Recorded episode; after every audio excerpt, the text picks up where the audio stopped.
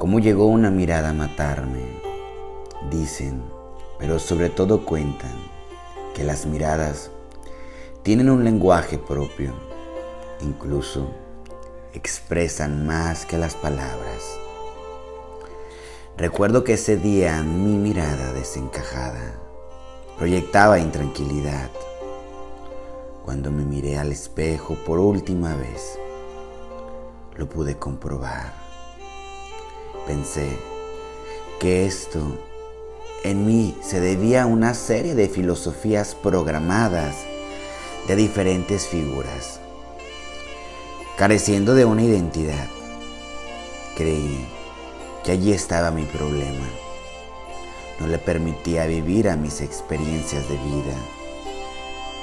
Juro que podía visualizar posibilidades para resolver mi situación. Pero algo dentro de mí no me permitía tomar acción, mucho menos darme el permiso de crear algo diferente y eficaz para mí. Sí, sí, el día de hoy elijo contarte esta historia. No pretendo sorprenderte, tampoco agradarte o que me veas como un monumento. Sin embargo, sé que hay un gran mensaje que si tú lo eliges, te lo puedes llevar para el resto de la vida y utilizarlo en algún momento cuando lo requieras. Ah, pero recuerda que es mi experiencia, no es la tuya.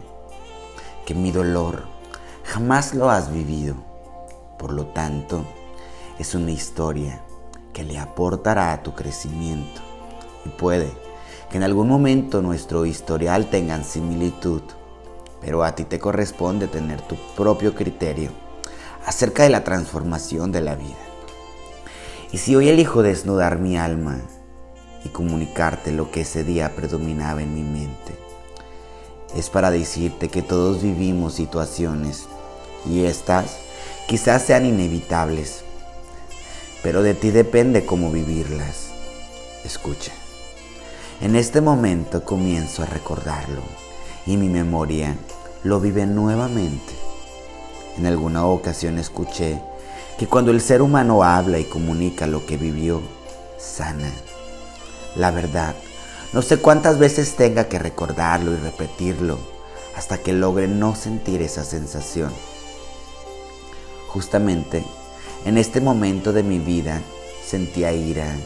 Sí, de esas veces que no sabes por qué ni de dónde viene pero llega acompañada de incertidumbre y de esas sensaciones. Responsabilicé a mi gente, incluso al mundo, sin razón alguna.